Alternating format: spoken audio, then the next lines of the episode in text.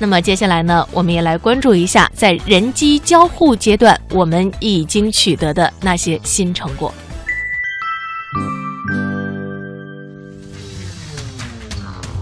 人机交互取得了更多的突破。呃，很多的黑科技呢，也逐渐的走向了大众。和机器人的运算和学习能力相比，人机交互是人工智能的另一个难点。如果不能和人类流畅的交流，机器人硬件再先进，给人的感觉也不会很智能。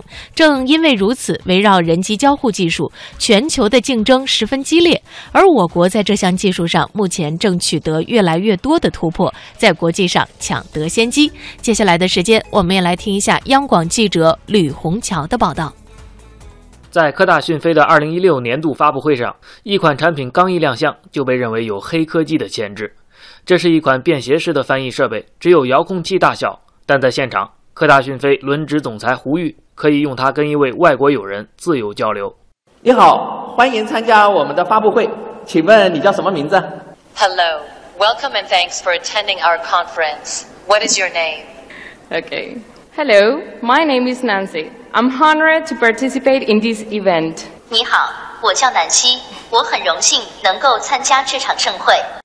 有了手持式翻译设备，出国游就再也不用担心语言问题了。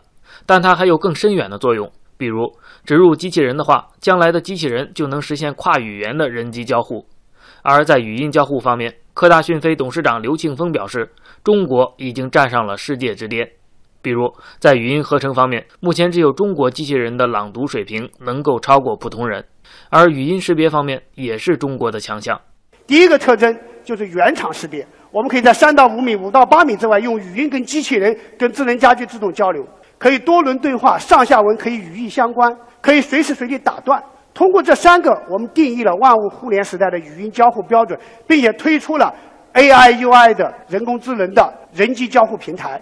近年来，我国在人机交互方面的技术遍地开花。除了科大讯飞，微动公司开发了手势交互技术，可以判断出手部的不同姿态信息和不同手指的三维位置信息以及运动轨迹，并应用到相应的控制命令之上。